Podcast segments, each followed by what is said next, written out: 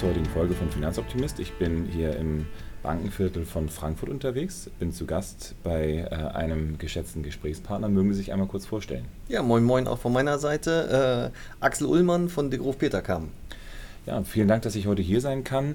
Äh, die Grof Peterkam kennt man jetzt so in Deutschland noch nicht so doll. Die Menschen kennen so DWS und so weiter, aber Sie kommen ja auch nicht aus Deutschland. Mögen Sie einmal kurz ein bisschen was zur Unternehmung sagen?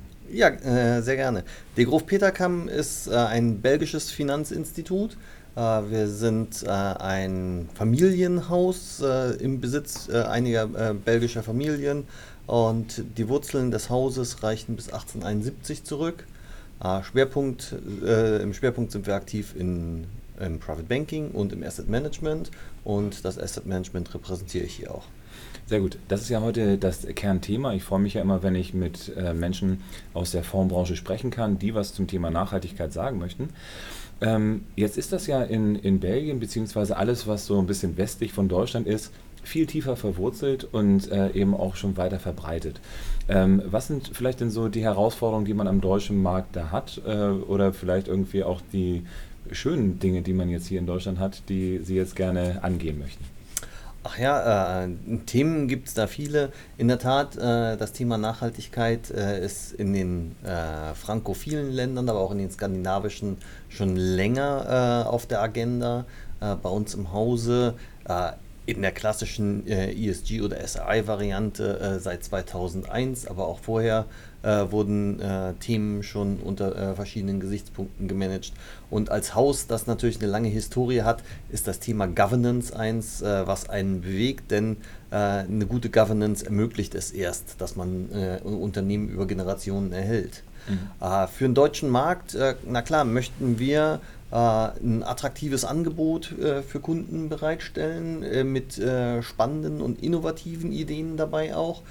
Konzepte einfach mal weiterdenken, ein bisschen wie es immer so schön heißt, über den Tellerrand hinaus oder aus der Box her äh, heraus äh, gucken. Ähm, wir haben natürlich auch äh, Themen, die immer wieder Schwierigkeiten bereiten. hatten wir im Vorgespräch schon mal, dass in den Ländern natürlich unterschiedliche Sichtweisen auf das Thema Nachhaltigkeit äh, vorhanden sind.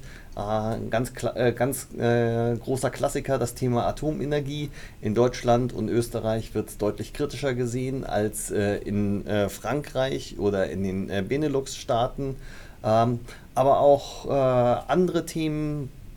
Ich nehme mal gerne das Beispiel von unserem nachhaltigen Ernährungsfonds. Also es geht um äh, die Ernährungsindustrie in dem Fall. Und in jedem Land gibt es so gewisse Ressentiments. In Deutschland diskutieren wir in der letzten Zeit sehr stark über Palmöl. Ähm, ob Palmöl etwas Nachhaltiges ist.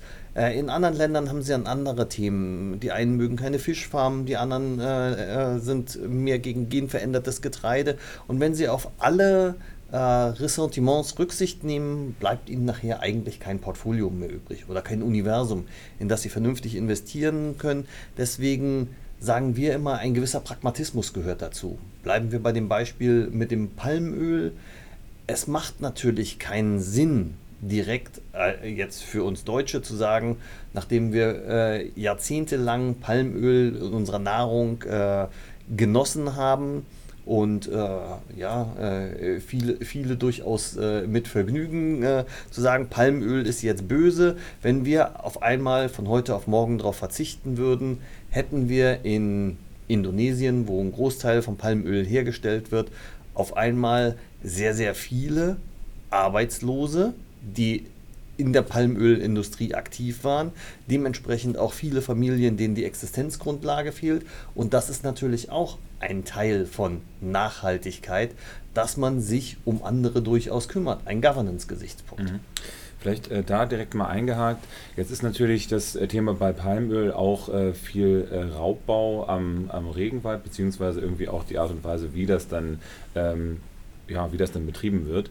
Da kann man dann ja auch hervorragend das Thema Impact, also wie kann ich Einfluss auf Unternehmen dann äh, ausspielen, machen. Ne? Wie äh, macht das denn äh, Ihre Unternehmung? Also ist es da so, dass Sie auch äh, intensiv mit den äh, Vorständen mal sprechen können und mal sagen können, hier, ähm, ich sag mal, Regenwald abzubrennen ist vielleicht nicht die cleverste Variante oder wie kann man sich das vorstellen?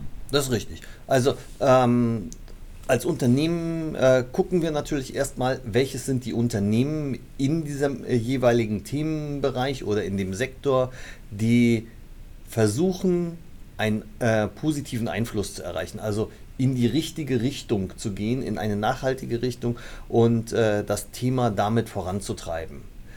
Nichtsdestotrotz gucken wir uns natürlich die Unternehmen genau an und sprechen auch mit dem Management. Wir sprechen aber auch mit Zulieferern und äh, ähm, Abnehmern von deren Produkten, aber auch beispielsweise mit den Ratingagenturen, ähm, die ja durchaus äh, interessiert sind dran, andere Sichtweisen kennenzulernen und auch andere Einschätzungen, äh, weil sie auch so die Qualität ihrer eigenen Bewertungen erhöhen.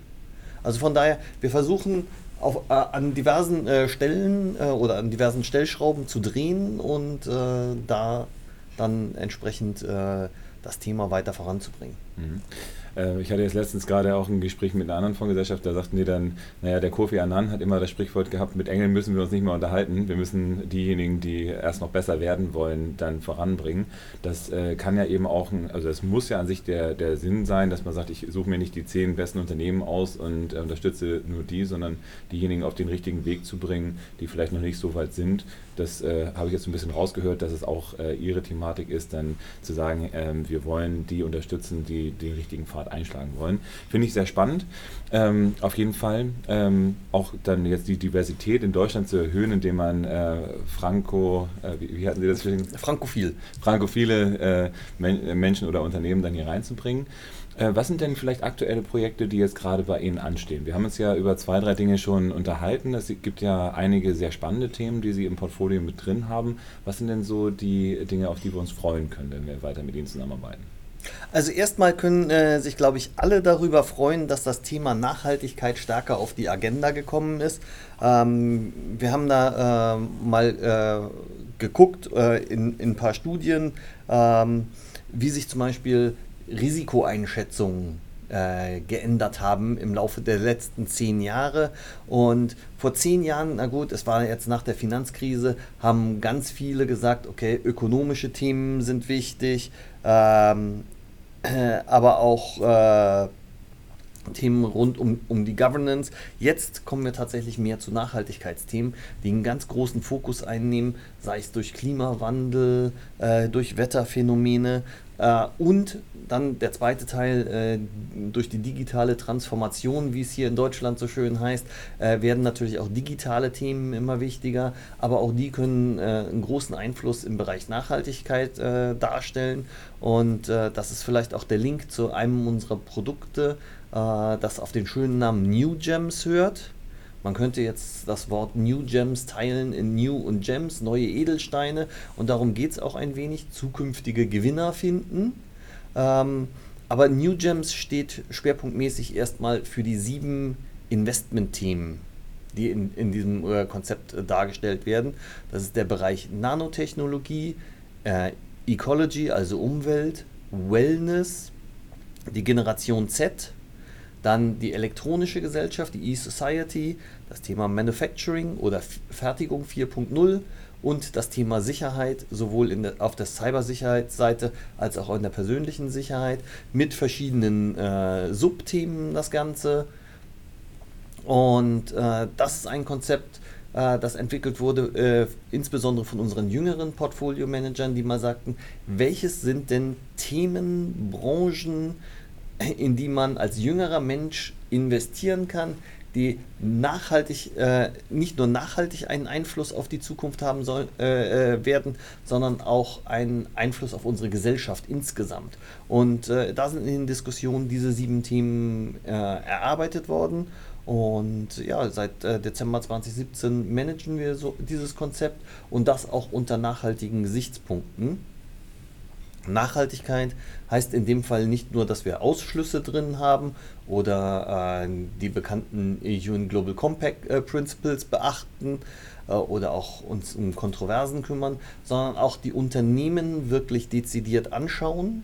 Und äh, wir verlassen uns da auch nicht unbedingt auf äh, die Informationen, die wir jetzt von großen Ratinggesellschaften bekommen, sondern gucken uns die einzelnen äh, Themenbereiche nochmal mal unter speziellen Kriterien an, denn es macht wenig Sinn, beispielsweise im IT-Sektor einen Hardware-Hersteller mit einem Software-Hersteller zu vergleichen und dieselben Nachhaltigkeitskriterien anzuwenden. Bei dem Software-Hersteller haben sie 20, 30 Jungs äh, in Kapuzenpullis, die irgendwo im Silicon Valley in der Garage programmieren. Auf der anderen Seite haben sie in Asien vielleicht einen äh, Chip-Hersteller, der natürlich viele, viele Mitarbeiter hat, aber auch Ressourcen einsetzt und im Zweifelsfalle verschwendet, falls äh, seine Produktion nicht richtig funktioniert. Und das mit denselben Maßstäben zu messen, das machte für uns relativ wenig Sinn. Okay, also ein ausdifferenziertes Portfolio mit äh, einem klaren Fokus auf eben diese sieben Themen, die Sie dann da jetzt mhm. angesprochen haben.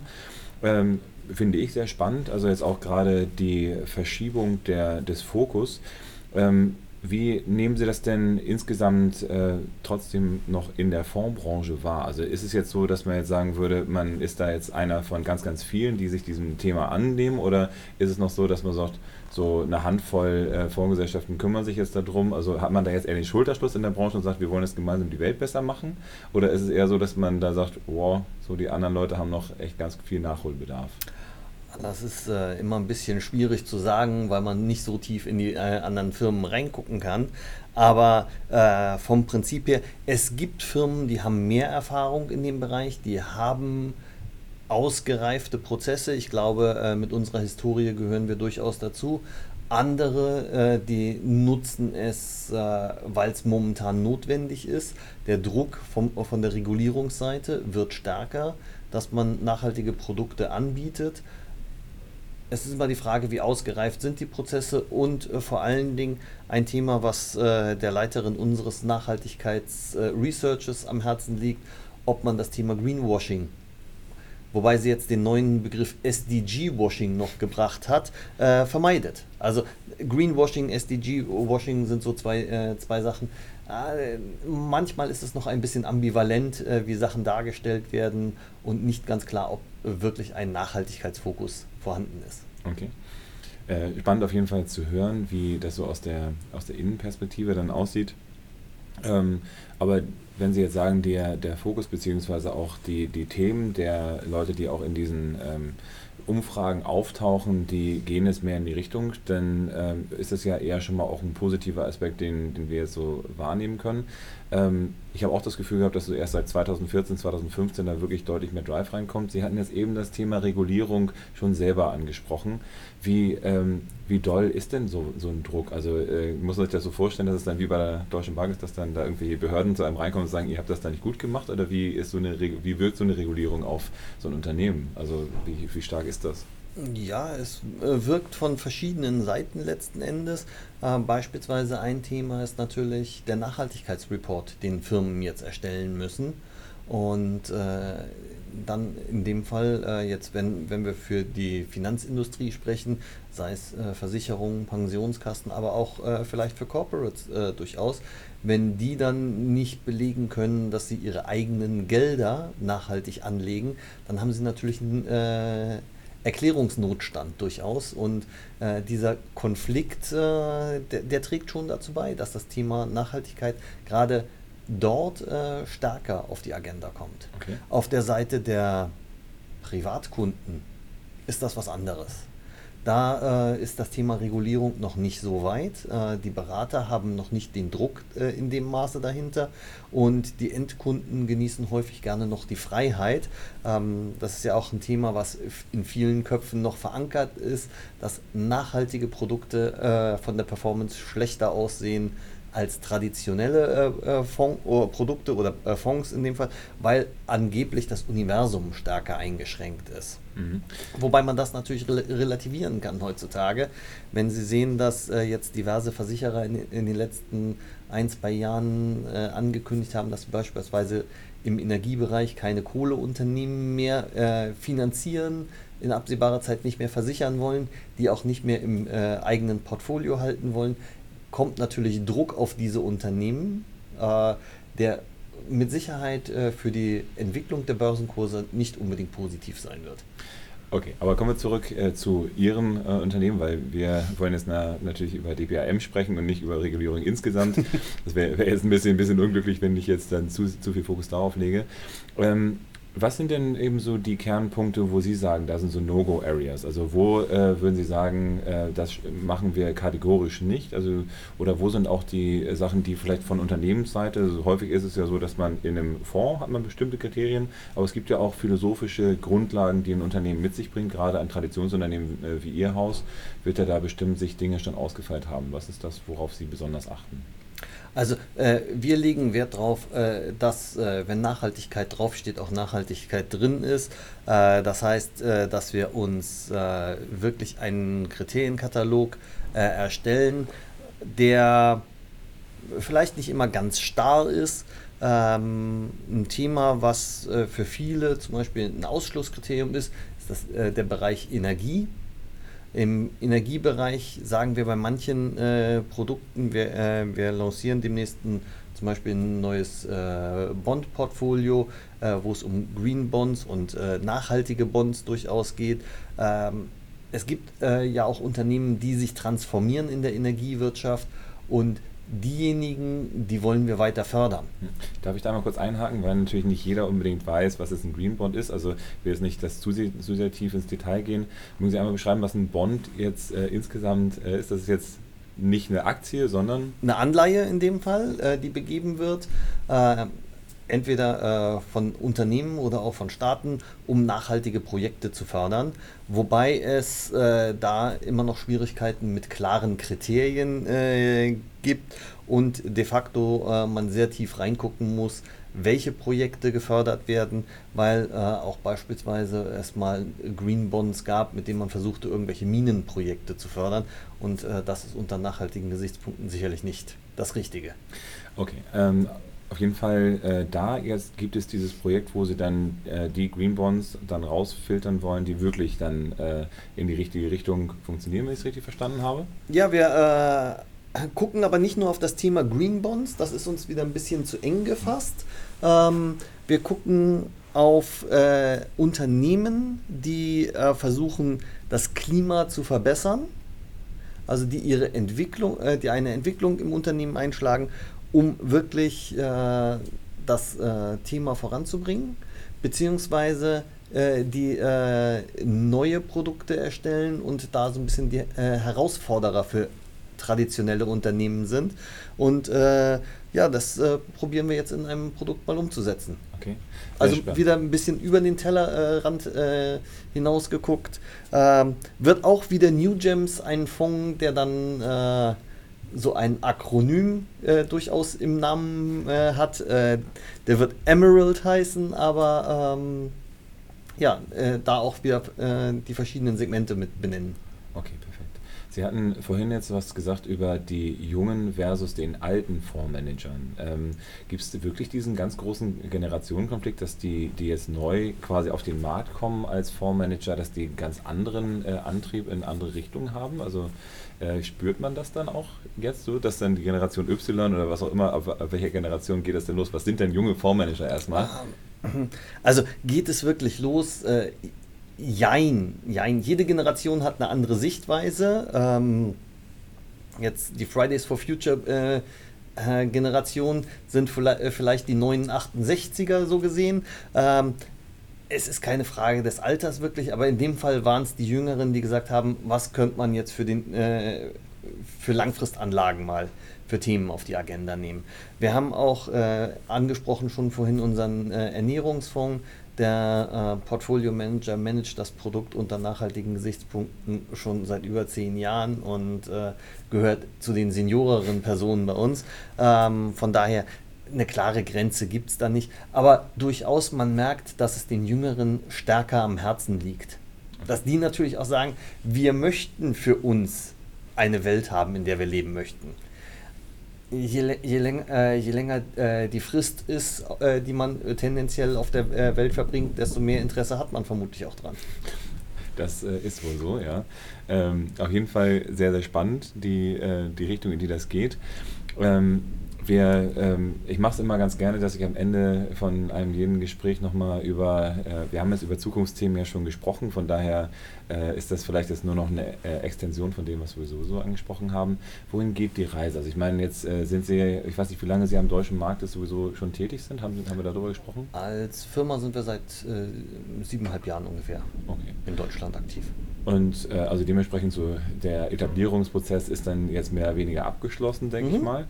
Ähm, wo geht denn die Reise hin mit DPRM? Worauf äh, können wir uns da freuen? Neue Maßstäbe setzen Sie es ja schon dann mit dem einen oder anderen Produkt, aber was sind denn so die Dinge, die so als Vision vor Augen stehen? Was will man da erreichen? Also ganz klar, das Thema Nachhaltigkeit äh, insgesamt deutlich voranbringen. Ähm, wir möchten, auch wenn wir ein vergleichsweise kleines Haus sind, wir managen roundabout 35 Milliarden, das ist natürlich ein anderer Maßstab, in dem wir da agieren.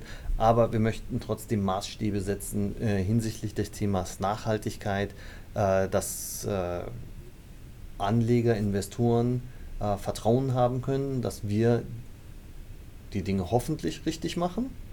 Ähm, und dass äh, DPAM äh, zu einem der führenden Häuser für die Weiterentwicklung der Nachhaltigkeit in der Finanzindustrie wird.